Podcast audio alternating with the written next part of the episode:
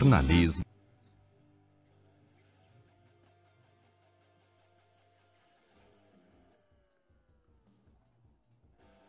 Jornalismo, debate sobre temas que você normalmente não encontra na mídia convencional, participação popular, música de qualidade e muito mais.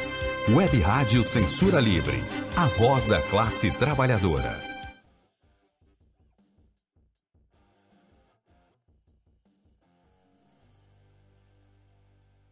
Agora o nosso Economia é Fácil, o seu, nosso espaço de economia aqui da Rádio Censura Livre.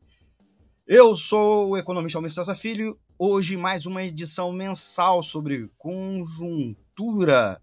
Dessa vez um tema crucial que se tornou praticamente a pauta principal das notícias das últimas semanas. A questão da segurança pública no Brasil. Uma pauta recorrente, mas ganhou um destaque especialmente nos últimos dias. Vamos com vocês discutir esse tema, dissecando, dissecá-lo.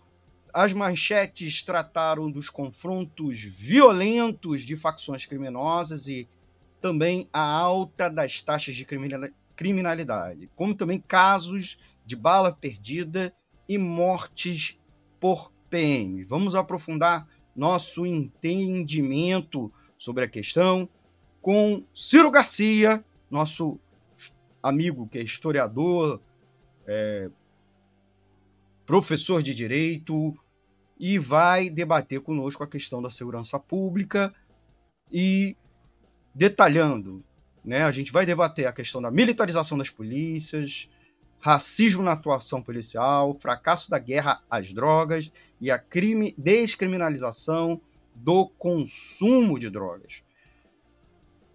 No dia de hoje, no tema de hoje, segurança à beira do abismo, guerra aos pobres, um flagelo que cruza partidos e governos.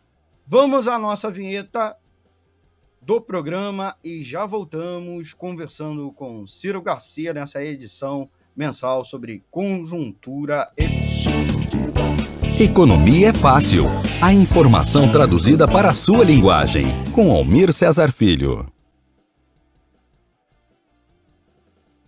Bem, meus amigos e amigas ouvintes, mais uma live ao vivo, segunda-feira. Uma edição aqui da live é de dia 4 de setembro de 2023, aqui pela Web Rádio Censura Livre. Como eu já disse, hoje, Ciro Garcia. Muito obrigado por estar aqui conosco mais uma vez, meu amigo. Fique à vontade, se apresente um pouco mais e dê sua saudação inicial aos nossos ouvintes.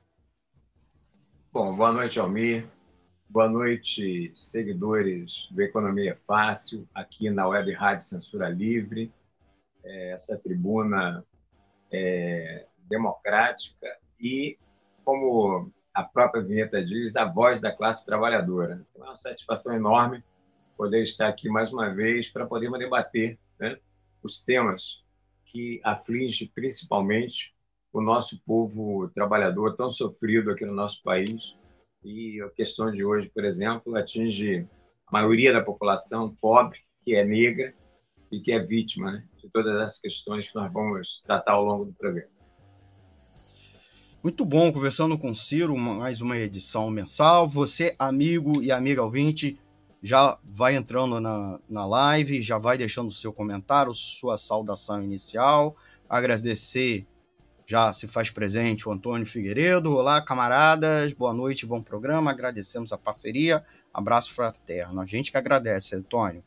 E o Gilberto Bode, lá direto de Uberlândia, Triângulo Mineiro. Boa noite, camaradas. Boa noite, bode. Você, amigo internauta que já está aqui participando conosco, é, já dá o seu like e compartilha nas redes sociais.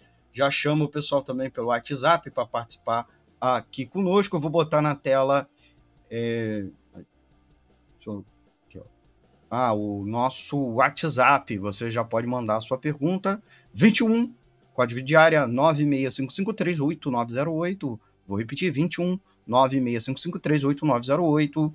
O e-mail é contato clweb, arroba. E é claro, deixa aqui seu comentário para você participar aqui conosco, tá bom? O pessoal está entrando é, paulatinamente, mas a gente já começa com a primeira pergunta aqui com o nosso amigo Ciro Garcia, direto aqui do Rio de Janeiro, o tema palpitante que é a crise na segurança pública, caos nas ruas. O Brasil está enfrentando um cenário alarmante de violência, é, com dados recentes revelando um aumento significativo no número de crimes violentos, é, morte por balas perdidas e um crescimento é, das chacinas, das chamadas chacinas, né? Que são mortes é, múltiplas, né? No mesmo local.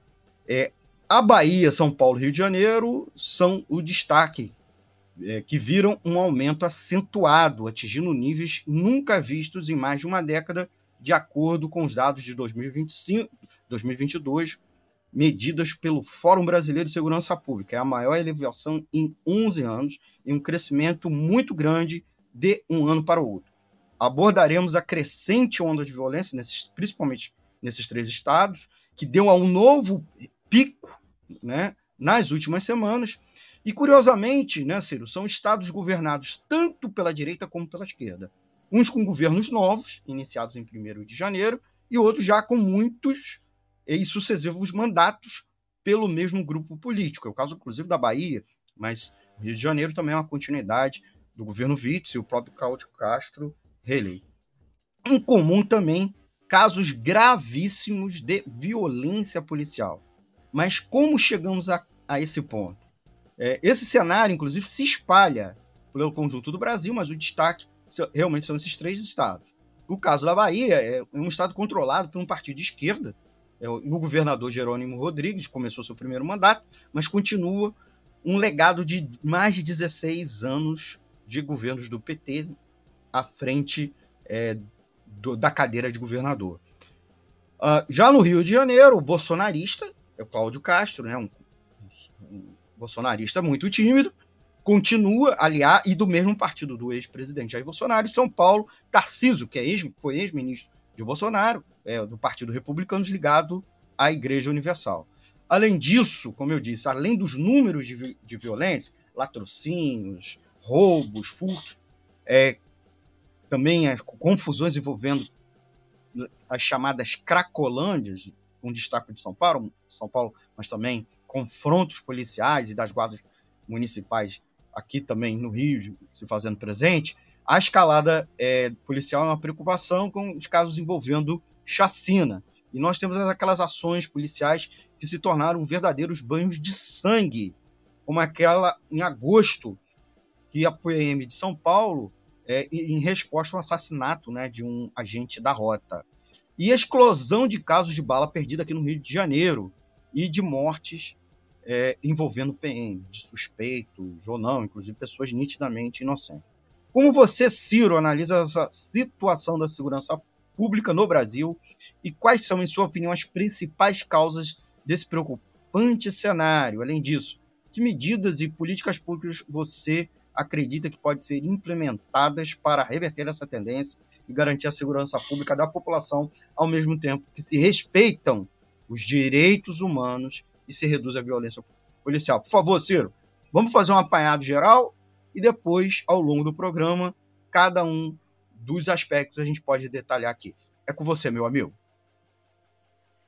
Bom, amigo, como você bem colocou, é, quando você cita aí o fato de que esses problemas eles acontecem tanto em estados governados pela extrema-direita, como é o caso aqui do Rio de Janeiro, de Cláudio Castro, o caso de Tarcísio Freitas de São Paulo, mas também é, por é, estados governados por partidos de esquerda, como é o caso da Bahia, né, que é governado pelo PT já no seu quinto mandato direto, isso demonstra categoricamente que essa é uma política nacional de segurança.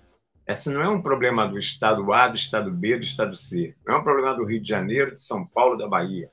Essa política de segurança ela é, ela é implementada no país inteiro. E que política de segurança é essa? É uma política de segurança que criminaliza a pobreza, né? e que, é, a pretexto de uma falaciosa guerra às drogas, promove um verdadeiro genocídio ao povo negro no nosso país, particularmente aqueles que moram nas favelas e nas periferias. É, a juventude negra é a principal vítima né, dessa política genocida, mas é uma política que criminaliza a pobreza e que mata não apenas né, pessoas envolvidas com o tráfico de drogas, que é a grande argumentação né, da, da, guerra, da guerra às drogas, né, essa falácia chamada guerra às drogas, mas é, nós todos os dias, e aqui no Rio de Janeiro nós estamos, lamentavelmente, mais do que acostumados a ver crianças né, morrendo como o caso de Agatha Félix, como é o caso agora, recentemente, do Tiago Flauzino, lá na Cidade de Deus, como foi o caso do menino, é, o João Pedro, daí de São Gonçalo.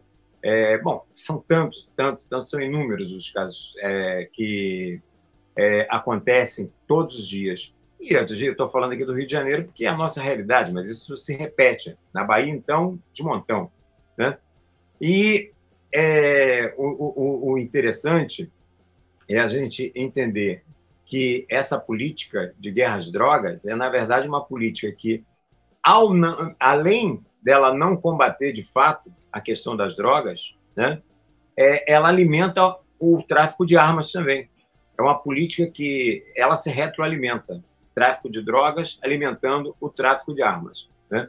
E as grandes vítimas são os trabalhadores mais humildes, os negros e negras, do, do nosso país que moram nas favelas nas periferias.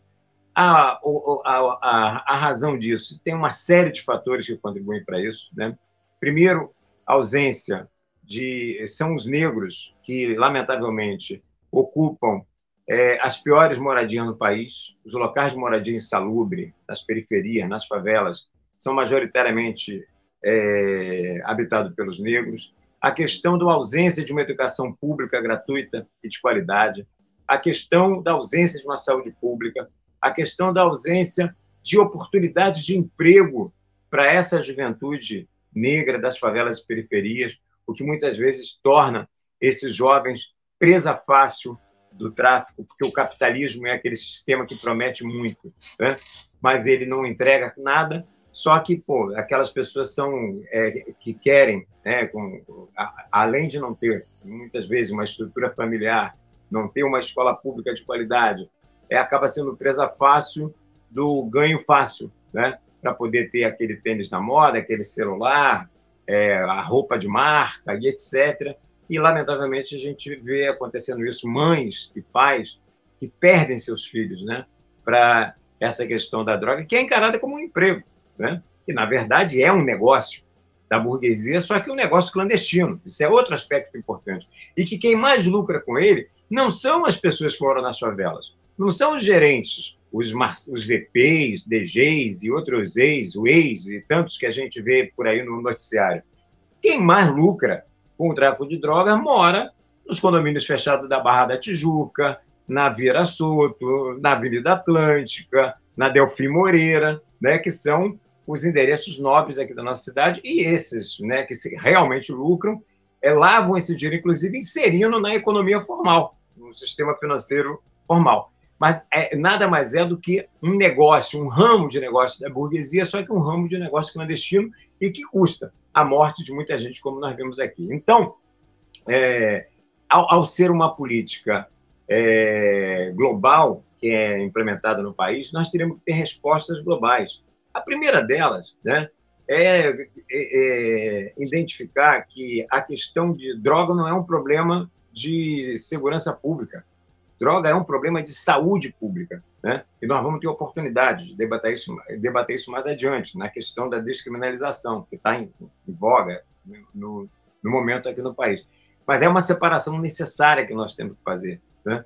A questão é, é de dotar de fato a, o país de uma segurança voltada para a população e não uma segurança para defender os interesses dos ricos e poderosos, que é o significado dessa política de guerra às drogas. É uma política de segurança que criminaliza a pobreza e voltada para defender os interesses dos ricos e poderosos. É, nós temos que também fazer uma discussão muito profunda né, com a classe trabalhadora residente nesses locais, principalmente nas favelas e periferias, sobre a questão também da necessidade da autodefesa, porque não é só a opressão policial. Né? Essa parcela da população está submetida à opressão da violência policial, que é o que nós vimos aí nessas últimas chacinas, as chacinas de São Paulo, as inúmeras chacinas da Bahia, as inúmeras chacinas do Rio de Janeiro, Jacarezinho, Vila Cruzeiro. É, agora mesmo, quando teve o caso da, da, lá de São Paulo, da Baixada Santista, né? imediatamente teve uma outra aqui na, na, no Complexo da Penha. Então, chacinas toda hora, na Bahia nem se fala. Né?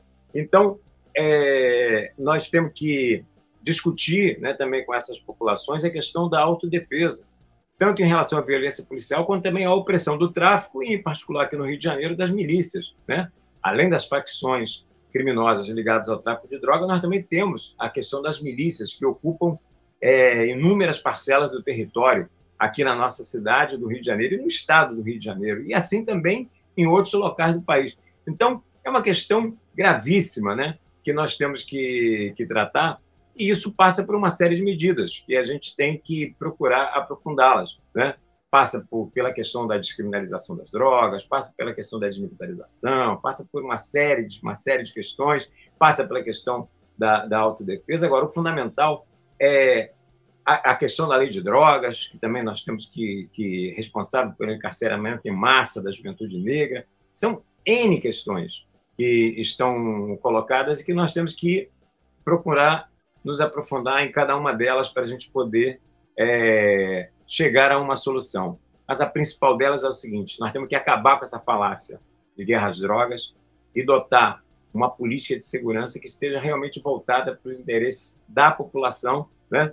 uma polícia que se imponha pelo respeito aos direitos humanos e aos cidadãos e não se imponha pela violência e pela opressão, como é o caso dessa polícia de segurança que é implementada no país inteiro. Muito bem, conversando com o Ciro Garcia, muito obrigado, Ciro. Essa aí foi a nossa primeira pergunta. Ouvintes, além da live, você pode ouvir ao vivo esta edição também pelo portal de notícias da Rádio Censura Livre www.clwebradio.com. Não se esqueça, anote aí www.clwebradio.com. Aproveite e veja outras notícias, outras informações, né? Você navegando pelo nosso portal de notícias.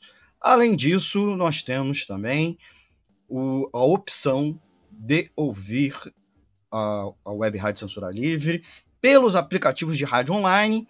Acompanhe pelo app Radiosnet ou baixe o nosso app exclusivo na loja virtual Play Store. Tanto pelo você também acompanha pelo app, né, quanto pelo site. E é claro, que a gente sempre lembra você que você pode nos acompanhar a edição quando terminar a live, quando terminar a live, aí você pode ouvir a qualquer momento pelas plataformas de áudio em formato podcast. Procure a gente no Spotify, Deezer, Amazon Music e Google Podcast. Se inscreva em nosso canal, favorite a gente e dê cinco estrelas nessas plataformas, tá bom? Vamos à nossa é, segunda pergunta. O pessoal está entrando aqui na live. O Marco Aurélio Balsa, boa noite a todos. Abraços trotskistas para o Ciro. Nossa habituê, a Margarete Bilhalba, boa noite. Web Rádio Censura Livre, Ciro Garcia e participantes do evento. Uruguaiana, Rio Grande do Sul, presente na live. Então, já o pessoal está participando, o pessoal está entrando na live. Vamos à nossa segunda pergunta, ainda explorando os vários aspectos da questão da segurança pública. Vamos a um tema que eu acho muito importante, que é a militarização é, das polícias, né? Que parece que ganhou um novo ímpeto, pelo menos o que está registrado nas notícias. O número de mortes, e aí tem muito a ver com a questão da militarização, o número de mortes provocadas por policiais militares em serviço cresceu 26% no primeiro semestre deste ano no estado de São Paulo, apenas em São Paulo. O total de ocorrências subiu de 123 nos primeiros seis meses do ano para 155 em igual período deste ano. Os dados são da própria Secretaria de Segurança Pública de São Paulo. É, esse é, isso é São Paulo. Na Bahia, a gente ainda pode destacar um, vários eventos chocantes, como várias chacinas, só nesse primeiro semestre. E nas últimas semanas tivemos o triste caso do assassinato da, da mãe Bernadette Pacífico, líder quilombola, evidenciando uma grande crise da segurança pública na Bahia, porque, por um lado, né, os dados mostram que a Bahia se tornou o estado dos mais violentos da, eh, da violência de maneira geral.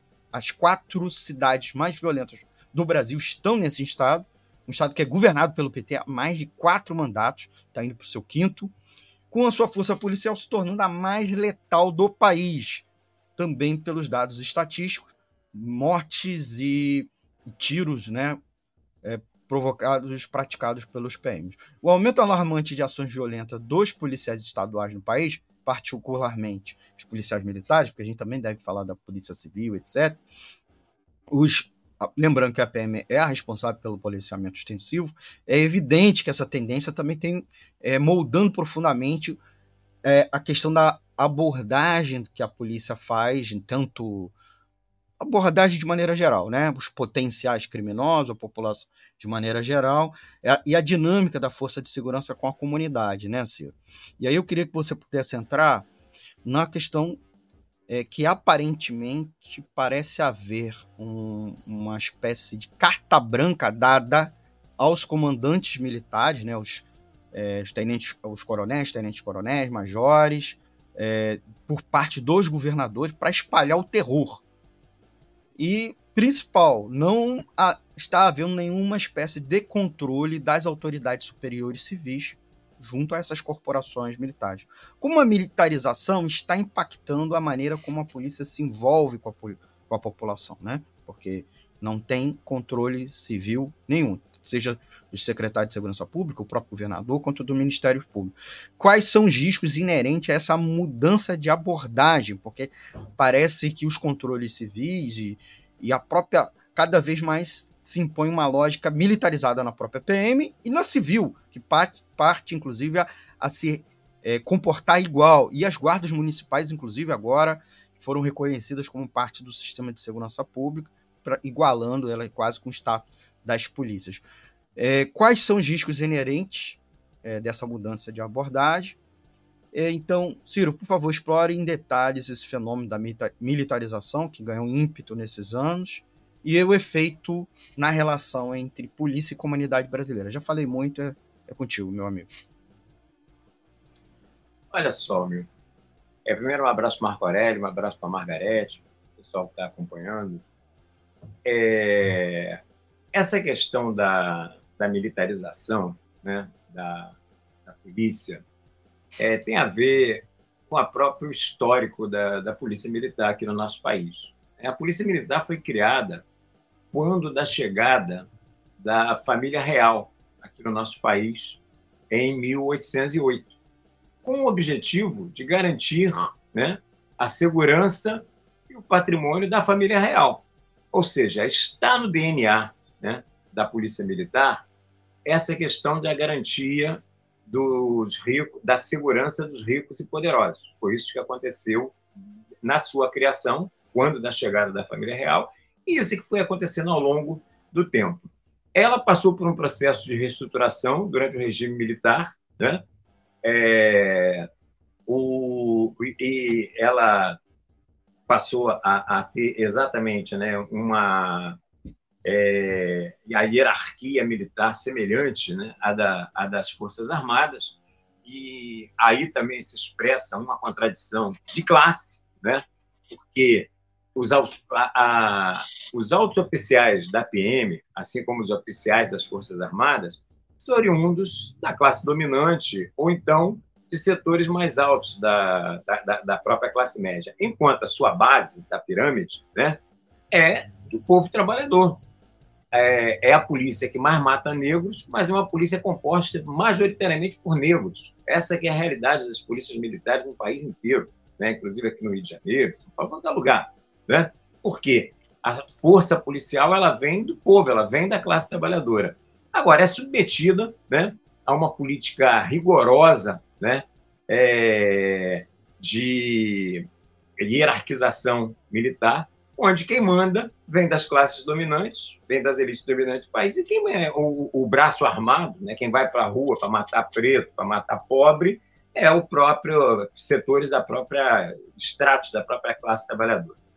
É, essa situação né, chegou a, é, a, a, relação, né, a partir da, da ditadura militar, isso se intensificou, né, essa questão da, da militarização da, das PMs e essa é, é, é, é, o mesmo código, você não pode quebrar a disciplina, por isso o problema da, quando aconteceram greves de bombeiros, greves de PMs, né, é, muita repressão, porque pô, não, não se admite né, que a hierarquia seja quebrada.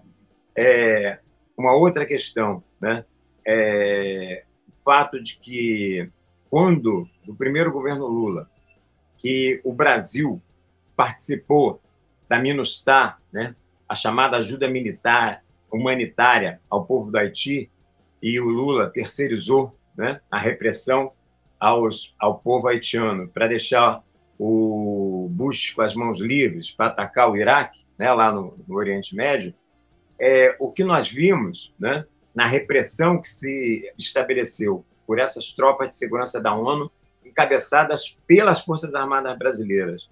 No Haiti, é, em Cité Soleil, principalmente, que é a maior favela do mundo, né, é, o que nós vimos foi um laboratório dessa polícia de segurança que depois passou a se expressar aqui no nosso país, né, que é tratar a, as favelas e as periferias como inimigo interno. Essa é a lógica o, o exército, né, ele está voltado para o inimigo externo, guarda das fronteiras, etc. E a polícia militar, ela vai atuar contra o inimigo interno. Esse inimigo interno, é, por isso tem os batalhões de elite, tem o, o batalhão de choque, você tem o BOP, né, que são batalhões voltados para a repressão, né, quer seja é, do, do, do crime organizado, né, entre aspas, quando eles atacam, esse é o pretexto deles quando atacam, né, invadem as favelas, mas também os movimentos sociais, né? Quando você tem é, repressão nas passeatas de, das categorias em luta, quer seja professores, operários, é, estudantes, quem entra em luta está lá o cacetete do, do choque para poder garantir os interesses da classe dominante do governo. Quem nas comunidades é uma política de controle social.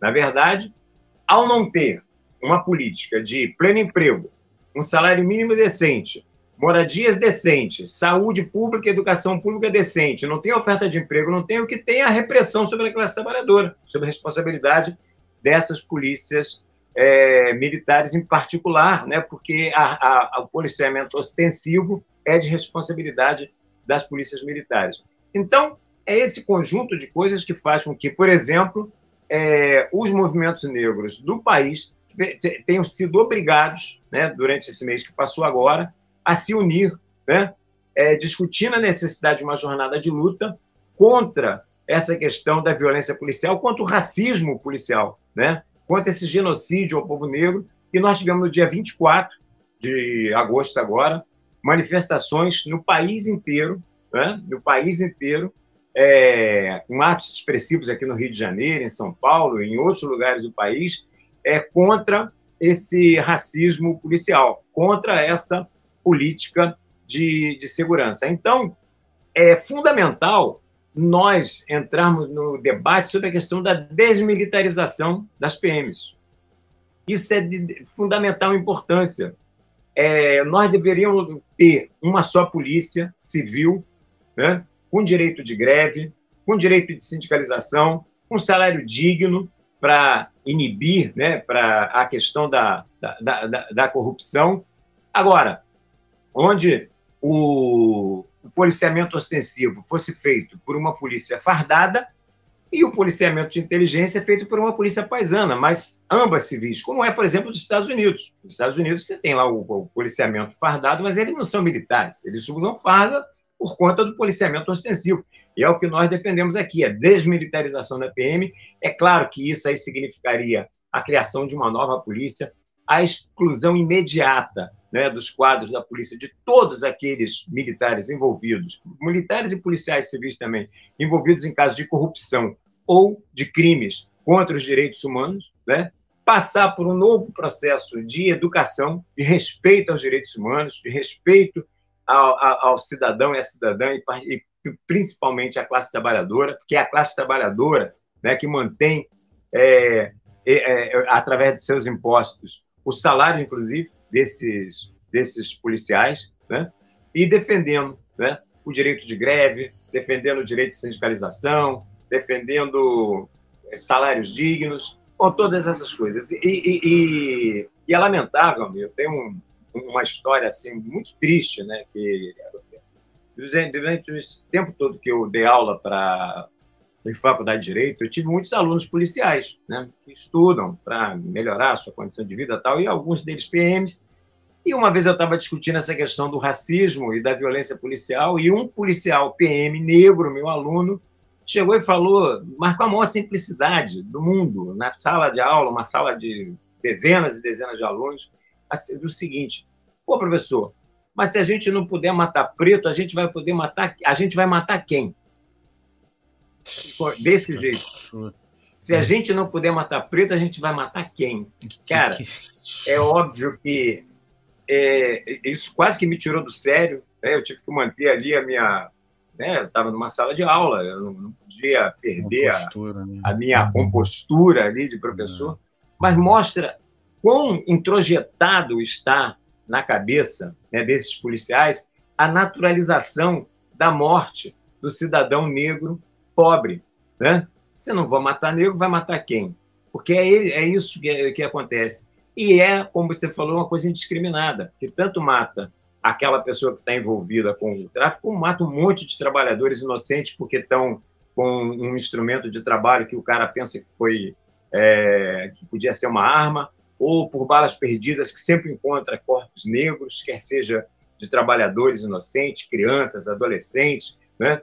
É, então, sem falar a violência em relação à questão, por exemplo, na essas operações policiais, que além de matar as pessoas de balas, com balas, também mata a perspectiva de futuro, porque cada dia de uma operação policial são dias e dias que as crianças ficam sem aula, as escolas públicas fechadas, os postos de saúde fechados, trabalhadores sem poder ir ao emprego, mas essas crianças que ficam sem aulas depois são cobradas pela, pela classe dominante na falácia da meritocracia.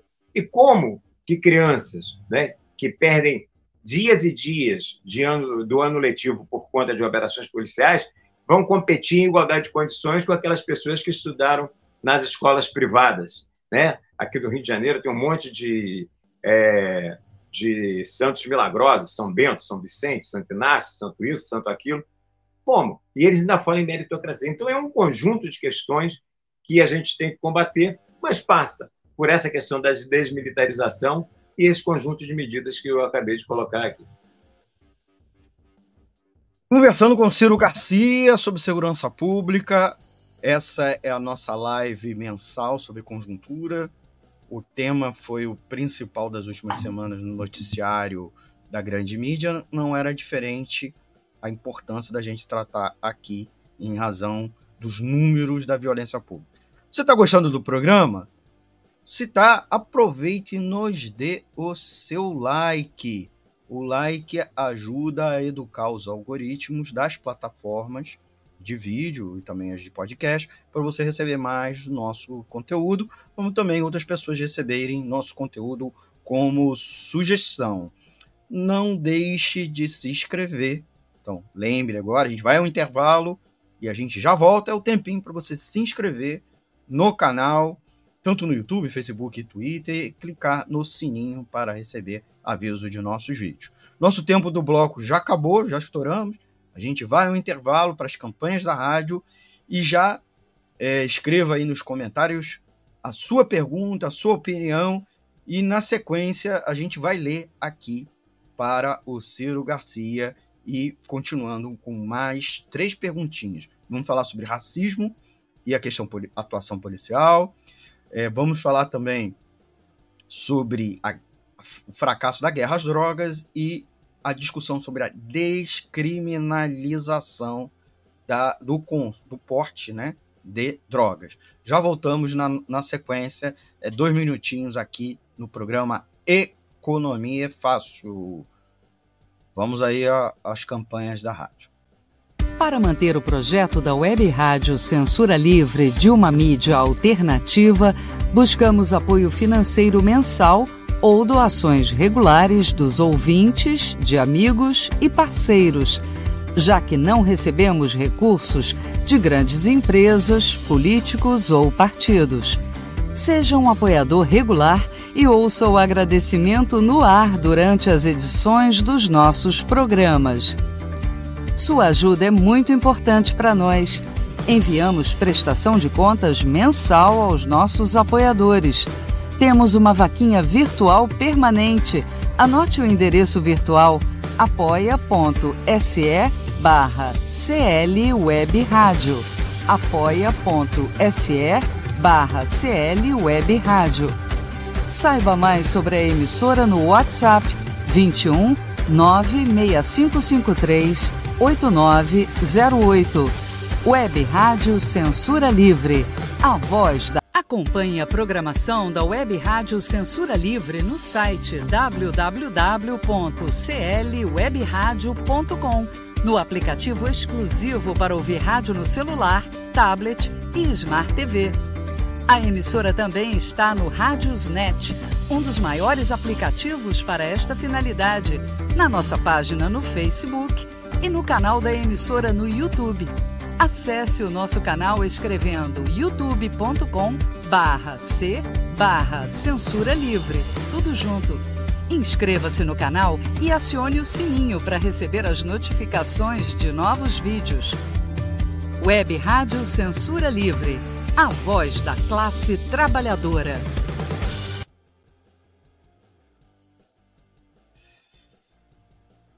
Voltamos! Voltamos com o segundo bloco do programa Economia é Fácil e não se esqueça de se inscrever no canal da Rádio Censura Livre nas plataformas de vídeo áudio e nas redes sociais. Nesse segundo bloco, vou, continuaremos nossa discussão sobre segurança pública no Brasil com Ciro Garcia. Essa é mais uma daquelas lives mensais sobre conjuntura que a gente traz o nosso amigo Ciro Garcia para debater, explicar, analisar o principal tema da conjuntura do momento. A gente vai logo à terceira pergunta, mas antes de à terceira pergunta, eu vou ler aqui rapidamente os comentários dos nossos ouvintes e internautas, aqueles que eu não botei ainda. Vou passar aqui para o Ciro. Marco Aurélio Balsa, a chacina de Vigário Geral completou 30 anos e até hoje ninguém foi punido. A chacina no Jacarezinho é de responsabilidade do Cláudio Castro. Ele não tinha que ser punido? Margarete Bilhalba, os mesmos erros se repetem nas abordagens, assim como a justificativa para a morte. O governador Tarcísio participou da ocupação no Haiti. Olha o que está fazendo em São Paulo. Uma barbárie total. Então, esses são os comentários, os últimos, os anteriores eu tinha já ido aqui no ar. Agradecer os nossos ouvintes e é, que estão participando da live. Você que eventualmente não está na live, não se preocupa. Deixa um comentário que numa próxima edição a gente traz. Coloca sua crítica, sua análise, sua sugestão. É claro, aproveito para divulgar nossa chave Pix das campanhas financeiras da rádio. É o CNPJ MEI 32954 696 000181. Vou repetir: 32954 696 000181 e a gente está lá na plataforma Apoia-se apoia.se, né, barra CL Web Rádio, tá bom? E faça você também, é, como alguns dos nossos amigos e amigas ouvintes que são apoiadores financeiros da rádio mensal, e a gente inclusive coloca o nome deles aqui no ar e também é, divulga para eles, distribui para eles a prestação de contas. Faça igual a eles, nos ajude a manter o projeto no ar. Nós já vamos logo à terceira pergunta e vamos falar um pouco da questão do racismo, né?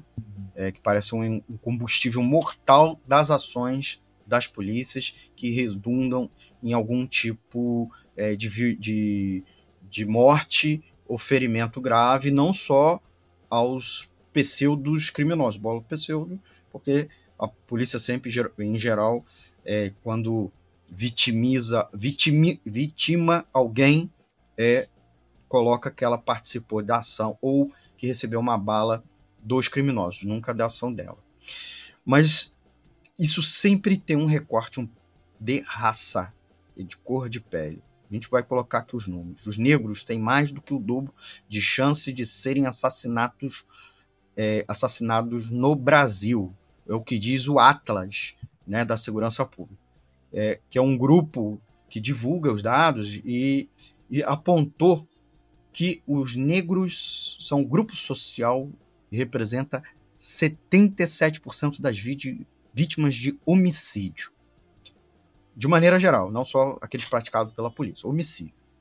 Em 2019, a taxa de homicídio por 100 mil habitantes negros foi de 29,2, enquanto dos não negros foi de 11,2, de acordo com atas da violência, os dados de 2021, né, que foram divulgados no finalzinho de 2022. Nos últimos anos, o Brasil tem sido palco de debates intensos sobre a persistente presença do racismo dito estrutural, né, o racismo estrutural, na atuação policial. Os dados e relatos demonstram que a comunidade negra frequentemente enfrenta uma carga desproporcional de violência policial, tanto uma ação mais truculenta, ou que redunda em violência ou mesmo morte. Então, há uma ação desproporcional de violência policial e provavelmente discriminação. Os negros são as maiores vítimas das ações, como também os punidos com maior severidade. Nesse contexto é crucial a gente aprofundar essa questão, é, pelo menos da questão sistêmica do racismo, e trabalhar de uma forma eficaz para eliminar o racismo na aplicação da lei. É, como a sociedade, Ciro, pode se unir para combater o racismo estrutural nas forças de segurança? Racismo estrutural uma categoria usada, inclusive, pelos pesquisadores da sociologia, da antropologia, da história, para é, colocar em discussão a questão do racismo, inclusive o racismo institucional, e, e analisa um pouco para a gente né, a questão das relações sociais, a igualdade racial, envolvendo a segurança pública. Ciro, com você. Não, primeiro eu acho importante nós é, problematizarmos um pouco essa questão desse conceito, racismo estrutural porque esse conceito de racismo estrutural ele acaba diluindo né, a questão do racismo como se fosse uma questão que está na estrutura da sociedade. Então, o problema não é o, o, racista. O problema é que o racismo existe, independente da existência ou não de racista. Isso não é assim. Né? O racismo existe porque existem os racistas. Né?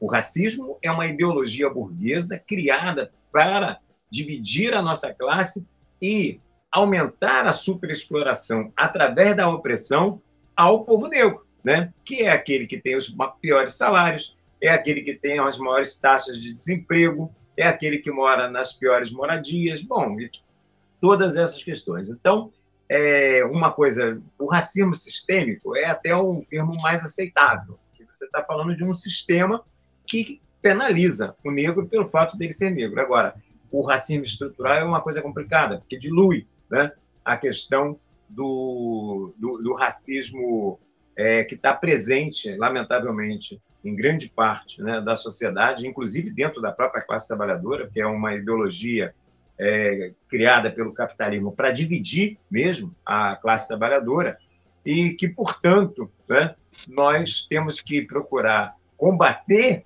né, essa opressão para unificar a classe. Né? O racismo combater o racismo, inclusive esse que existe dentro da própria classe, para que a gente possa unificar a classe. Agora, essa questão do, do racismo é, é o, nós vivemos um dos países mais racistas do mundo. Essa é a verdade. O Brasil é um dos países mais racistas do mundo. Né? E lamentavelmente, é, isso tem a ver com o fato de que nós temos séculos né, de é, escravidão no nosso país. No momento em que houve a abolição da escravatura, o negro foi colocado em liberdade com uma mão na frente e outra atrás, sem oferta de emprego. No mesmo momento em que o negro era colocado na, como livre, mas sem terra e sem emprego, dando origem às primeiras favelas, criando as primeiras favelas, que era a única coisa que restava era subir os morros para poder é, continuar resistindo, continuar na luta pela sobrevivência. Era importado é, da Europa mão de obra, que foi é, é, é, precursora na indústria e no campo né, né, nas comunidades agrícolas, né, muitas, e por isso a gente tem várias colônias aqui no nosso país, de italianos, de alemães, portugueses, espanhóis, etc. Então, suíços, né, a gente tem várias, mas ao negro, um, único setor que o negro, é, depois da abolição né, da, da escravidão, onde o negro era majoritário, era no cais do porto, porque era serviço pesado, era o a, exatamente a, a, galera lá da estiva, os estivadores, que carregavam sacos e sacos né, nas costas. Esse era um único lugar onde negro tinha emprego majoritariamente em relação a, aos brancos, ou melhor, o lugar que o negro tinha emprego. Né? Porque, no mais, era ele foi é, libertado, entre aspas, ao Deus dará, ainda que a liberdade do negro não se deva a uma lei áurea, né, assinada pela princesa Isabel, e sim as lutas de séculos né, é, do, do, do, período em que prevaleceu a escravidão no nosso país. Porque desde o momento que ela se estabeleceu, também se estabeleceu uma luta de resistência através dos quilombos, né, cujo mais é, notória é a luta do quilombo de Palmares, que deu Zumbi, Dandara e tantos outros heróis do povo negro, mas é, é a, a, as lutas dos quilombos, elas sempre existiram, não é à toa, né, que hoje uma das grandes questões que está colocada para o povo negro aqui no nosso país é exatamente o da legalização das terras quilombolas. A questão, por exemplo, da mãe Bernadette lá na Bahia está atravessada por isso, porque, lamentavelmente, é, nas inúmeras terras quilombolas que existem no país, algumas poucas delas foram legalizadas pelos governos petistas anteriores.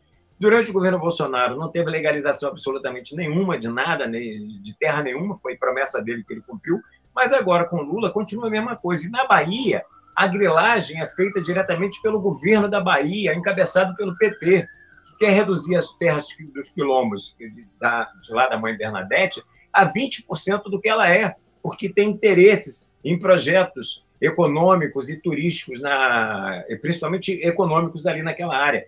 Então, essa, e isso é o PT, é um governo que é, é, é um Estado governado pelo PT e que está querendo diretamente diminuir né, é, em 80% a, as terras quilombolas lá onde é que fazia onde é que estava lá a mãe Bernadette. Então, isso é para a gente ter uma noção do que, que a gente está falando aqui no, no nosso país.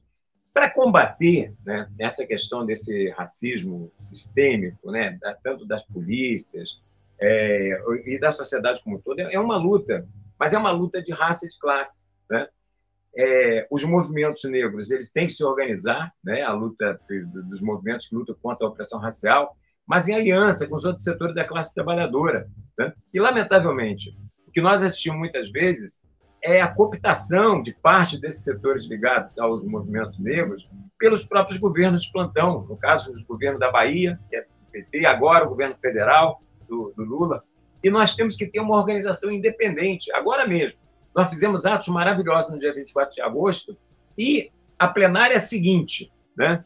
ao invés de continuar e encarar essa luta contra o racismo policial, contra a violência policial, como uma jornada de lutas de fato, já as orientações vindas dessas organizações, em grande parte cooptadas pelos governos, é no sentido de jogar para a institucionalidade do Estado burguês, a criação de audiências públicas nas câmaras eh, nas assembleias legislativas, nas câmaras municipais, no Congresso Nacional, quando, na verdade, nós temos que intensificar a luta, da mesma forma como nós fomos para as lutas no dia 24, nós temos que continuar, nós temos que fazer um grande ato aqui no nosso estado, por exemplo, que culmine uma grande manifestação na porta do Palácio do Guanabara, vai ser através das ruas e, e de maneira organizado de maneira independente, é que nós vamos conseguir derrotar essa política racista que existe aqui no nosso país, não só por parte das polícias, mas o próprio racismo.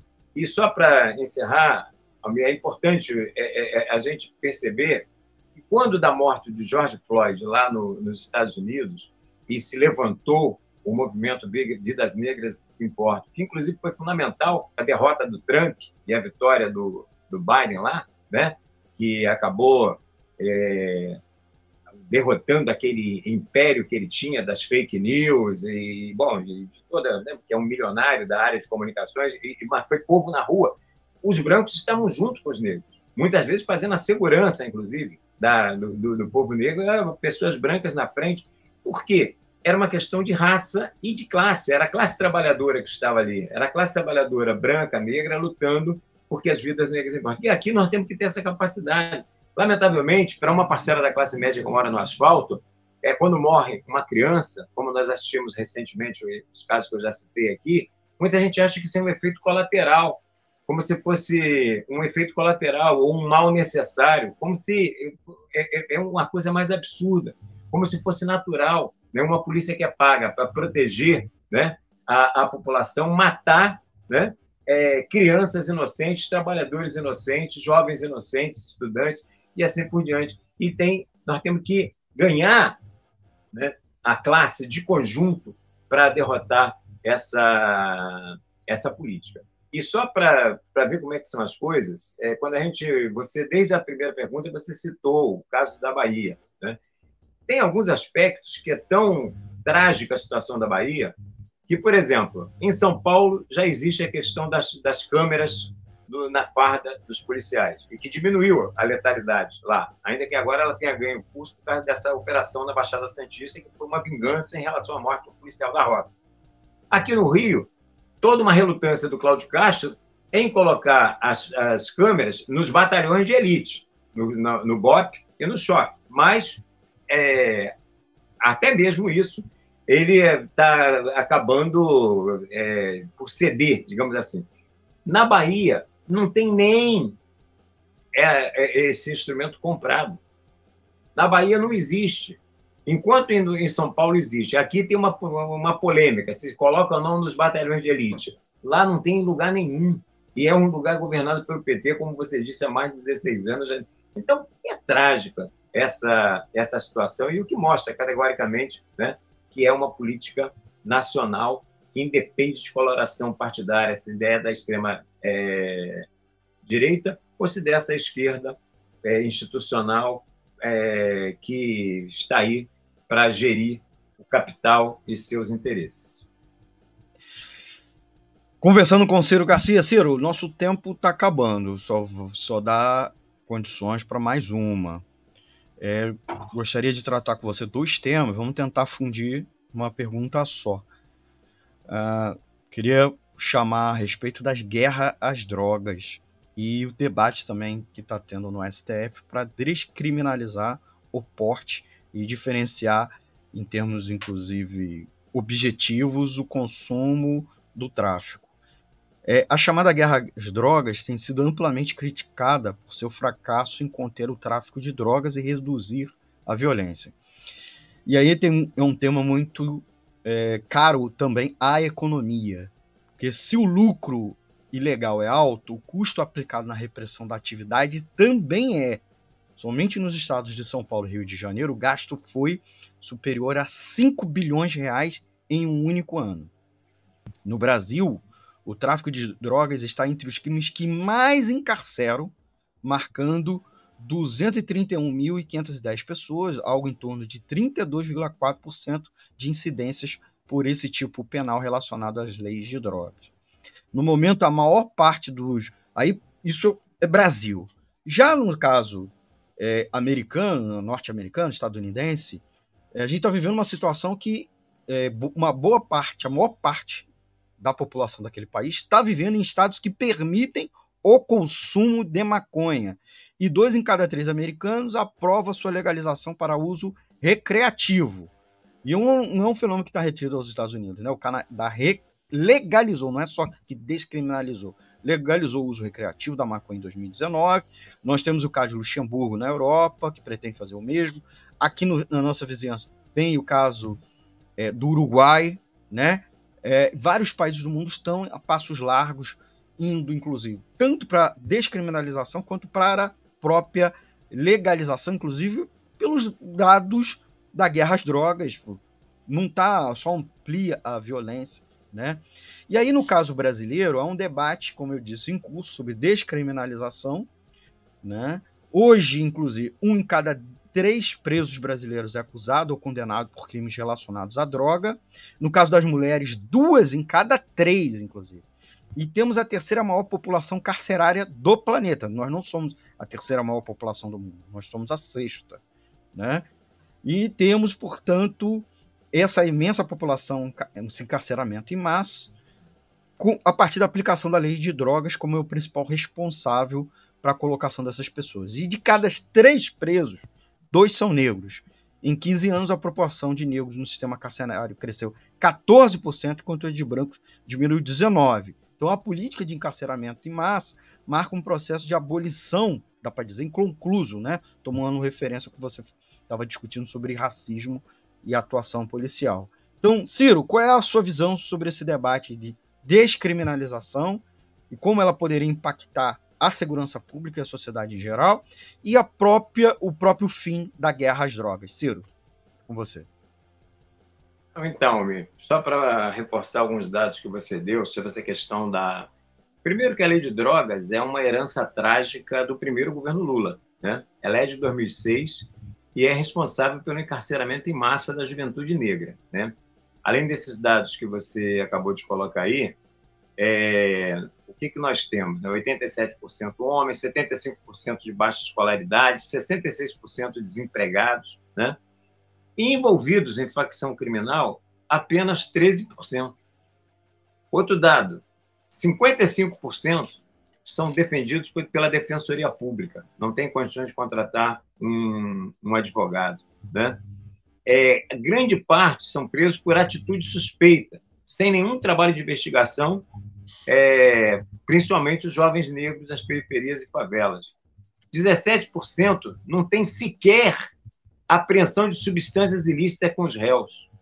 93%, né, o depoimento é, de agentes de segurança é que são responsáveis pelo flagrante. 93%. E sendo que desses 93%, 51% em via pública e 49% em entrada de domicílio. Se, ou seja, entradas ilegais. Porque é, no asfalto o, existe o Estado de Direito. Né? Para você, o, o, o domicílio é inviolável. Na favela, não. Então, esse dado de que é 51% em via pública e 49%, grande parte dessas pessoas foram é, tiveram seus direitos violados, porque as casas é, dentro da favela é pé na porta. Essa é a, a situação. Então, é trágico né? É, a situação da, dessa lei de drogas e essa política de, de, de guerra às drogas, de criminalização. E o, o, a, o que nós devemos é, encarar de frente é fazer um debate franco com a sociedade pela descriminalização das drogas, Droga é uma questão de saúde pública e não de segurança pública. Temos que seguir os exemplos dados por você. Né? Aqui pertinho nós temos o, Uruguai, que legalizou é, a, a, maconha. Nós temos a descriminalização lá em Buenos Aires. Nós temos alguns estados nos Estados Unidos, porque lá nos Estados Unidos cada estado tem uma sua própria constituição, onde já existe a legalização de todas as drogas Existe isso aí. Nós estamos falando dos Estados Unidos, que é da onde que emana né? essa política de guerra às drogas que existe no planeta, começa lá. Né? Mas já existem estados lá que defendem a descriminalização de todas as drogas, e esse é o caminho. Né? Droga é uma questão de saúde pública e não de segurança pública. Ah, tem muita gente que fala, ah, mas se for legalizada, aí vai aumentar o consumo. Não necessariamente. Durante o período da lei seca, né, na década de 30 nos Estados Unidos, o álcool era clandestino. E a proporção de, do tráfico de, de droga, de tráfico de álcool, do álcool, os consumidores eram um X, eu não sei aqui o dado preciso, Com a legalização, for, continuou os mesmos X. Então, quem, como é hoje? É a mesma coisa em relação, por exemplo, à proibição do aborto. É proibido legalmente, mas as pessoas fazem, lamentavelmente. E aquelas pessoas que, que têm poder aquisitivo fazem clínicas que segura e os filhos da classe trabalhadora fazem em clínicas em péssimas condições quando não, não vão para soluções é, mais é, complicadas ainda para a saúde das mulheres pobres, das mulheres trabalhadoras, né? E em grande parte é a população negra que é vítima disso. Então, na questão das drogas, não é diferente. Então, por isso, a nossa polícia tem que ser a luta pela descriminalização das drogas, tratar a droga como uma questão de, de saúde pública e não de segurança pública. E, além de tudo, né, denunciar essa política de encarceramento, porque, por exemplo, o próprio governo federal está falando em construção de presídios, governos estaduais em construção de presídios. Nós precisamos de dinheiro para construir escolas, construir hospitais, construir é, fazer as obras necessárias, por exemplo, para que as moradias das favelas e periferias não sejam insalubres. É saneamento básico, é proteção de costas, é, é, é, é política de geração de geração emprego. de emprego, né? Geração de emprego para a juventude, para a população negra.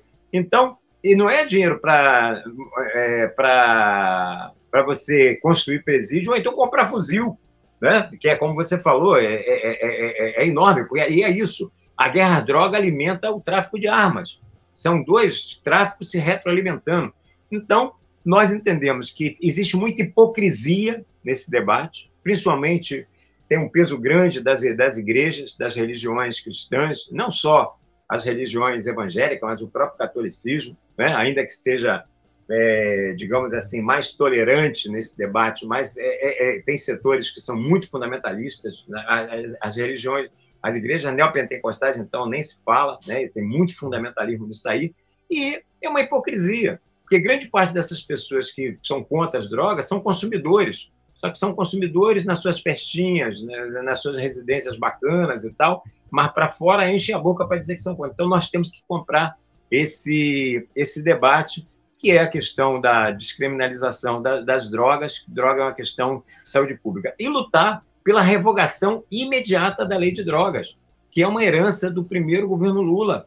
E nós temos que encarar, assim como a gente fala na questão da revogação da reforma trabalhista, da reforma previdenciária, revogação do arcabouço fiscal, nós temos que também defender a revogação do novo ensino médio, temos que defender a revogação da lei de drogas, porque ela é responsável por essa tragédia que se abate sobre a juventude negra aqui no, no nosso país. Agora, para isso, nós precisamos nos organizar de maneira independente do governo. Eu falei ainda há pouco da questão dos movimentos negros, que, lamentavelmente, é, acabam procurando saídas por dentro da institucionalidade burguesa, por dentro das instituições, que confiando que vai ser o STF, que vai ser os, os parlamentos que vão resolver esse problema. Não! Nós temos que nos organizar de maneira independente do governo e, por isso, a, a importância né, da organização independente dos setores explorados e oprimidos, inclusive em oposição a esse governo. Porque, como nós vimos, ele é responsável, é, ele tem grande responsabilidade por tudo isso que está aí. Ele é responsável quando não revoga a lei de drogas, ele é responsável quando não legaliza a, a, a, as terras quilombolas, ele é responsável quando em um estado como a Bahia, por exemplo, é, é campeão de, de, de mortes é, na, de, de, de negros por conta da violência policial. Então, nós estamos falando disso. E aí tem um debate, Almir, é, é, é de fundamental importância, muito caro ao povo negro, né? às negras e negros do nosso país, que é a questão da reparação. Nós temos que lutar por reparação ao povo negro. Né? São séculos onde a, a estrutura da sociedade se ergueu, construída em cima do trabalho escravo, né? em cima do, daqueles que foram trazidos à força do continente africano aqui para o nosso país e que construíram, inclusive, a acumulação de, do, do, do capital, a, a, a, própria acumulação capitalista aqui no nosso país, fruto do trabalho dos negros. Então, nada mais justo que a gente faça uma luta por reparações ao povo negro. E essa luta por reparações ao povo negro passa por quê? Passa pelas questões fundamentais de garantir moradias dignas, de garantir educação pública gratuita de qualidade, saúde pública gratuita de qualidade, oferta de empregos, a questão da desmilitarização da, da PM, das, das polícias, com aquele conjunto de medidas que eu já falei ao longo do programa, a questão da descriminalização das drogas, a revogação da, da, da lei das drogas, legalização das terras quilombolas, ou seja, esse pacote de coisas. E que a gente só vai conseguir com mobilização e organização dos setores explorados e oprimidos, daqueles setores que lutam contra a opressão racial, em aliança com os setores que lutam contra o conjunto das opressões, que é a luta das mulheres, a luta do, da população LGBTQIA+, a luta e o conjunto da luta dos explorados, que são os trabalhadores do nosso país, contra um governo que está aí, num, um governo de frente ampla, um governo de, na verdade, de unidade nacional, é, onde você tem conciliação com bolsonaristas, com, bom, com, com, com centrão e por aí adiante. Então, só de uma organização independente da nossa classe, dos setores explorados e oprimidos, né? inclusive numa oposição de esquerda consequente, para não se confundir né, com essa extrema-direita que existe no nosso país, é que nós vamos conseguir é, ter atingido esse conjunto de medidas que a gente foi colocando aqui ao longo da live e que são elas que podem acabar com essa questão desse racismo sistêmico, com essa questão da violência policial no, no nosso país, esse racismo absurdo né, que existe e, e que coloca o negro nessas condições degradantes em que grande parte do povo negro vive no nosso país. Então, é, através dessa organização independente dos setores explorados e oprimidos em relação aos governos, não é só ao governo federal, mas aos governos de maneira. Mas tendo claro que essa política não é uma política só da extrema-direita, é uma política do PT, é uma política nacional, né? e que é só a nossa organização independente é, dos governos, em particular do governo Lula, que é está, porque tem muitos setores né, da esquerda que acreditam nesse governo, que tem ilusão nesse governo, e, na verdade esse governo está aí para gerir os interesses do capital e não os interesses da classe trabalhadora, só nos organizando, nos mobilizando de maneira independente, é que nós vamos ver essas reivindicações atendidas, começando por essa questão, reparação ao povo negro. E nessa luta por reparação, você engloba todas essas questões que nós mencionamos aqui ao longo da live. Ciro, muito obrigado. Nosso tempo estourou. Queria agradecer muito por ter participado conosco, ter apresentado essa brilhante análise. Você já está convidado para daqui a um mês para nossa próxima live de conjuntura, na toda primeira segunda-feira do mês. Então, primeira segunda-feira de outubro, você já está aqui de volta. Quer falar mais Calminha, alguma? só uma coisinha bem rápida. Hum. Rapidinho, é rapidinho. O tempo acabou. Rapidíssimo é que agora, essa semana, nós vamos ter o congresso da Central Sindical e Popular com Lutas, da CSP com Lutas, e um dos temas né, que nós vamos debater no congresso é a luta contra a questão do, do racismo policial e a luta contra o racismo de uma maneira geral que existe na nossa sociedade. É tema do, do, do, do congresso da CSP com Lutas que vai se realizar agora, nesse fim de semana, a partir do dia 7. Muito bem, agradecendo o Ciro, inclusive, pela essa lembrança. Esse final de semana, congresso da final de semana agora, do feriadão, congresso da CESP com lutas, Central Sindical e Popular. A gente também vai trazer os temas e resoluções tratadas lá, aqui também na uma próxima edição do programa, tá bom? Então a gente agradece a audiência, abraço a todos e todas e todes. Um abraço especial para quem comentou aqui, o Marco Aurélio Balsa, a Margarete Bilhalma, a Márcia Lúcia, o Gilberto Bode, o Antônio de Pádua Figueiredo. Espero ter falado, eh, ter eh, citado os que participaram aqui da live. Eventualmente, quem não estiver participando da live também fica o nosso abraço. Até a próxima edição. Não deixe de ajudar o projeto da Web Rádio Censura Livre. O Pix está aqui na tela da live. Vou dizer aqui a chave Pix: 3295 46960000181 é o CNPJ MEI do Antônio de Pada Figueiredo. Ajude a manter o projeto no ar, independente de patrões, do pessoal do agronegócio, né, alternativa aos conteúdos produzidos pela grande mídia. A gente botou embaixo os, os agradecimentos aos nossos é, colaboradores regulares, não tem tempo, então fica para uma próxima. Peço mil desculpas.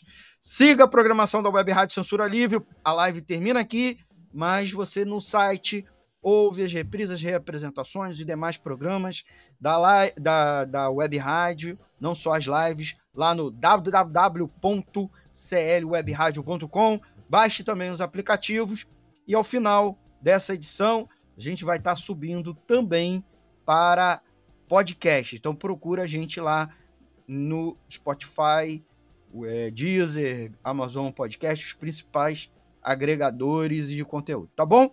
Um forte abraço e até a próxima edição do programa. Muito obrigado, Ciro Garcia. Mais uma vez, obrigado aos ouvintes e até, até segunda-feira que vem. Tchau, tchau, gente. Economia é fácil. A informação traduzida para a sua linguagem. Com Almir Cesar Filho. Jornalismo, debate sobre temas que você normalmente não encontra na mídia convencional, participação popular, música de qualidade e muito mais. Web Rádio Censura Livre, a voz da classe trabalhadora.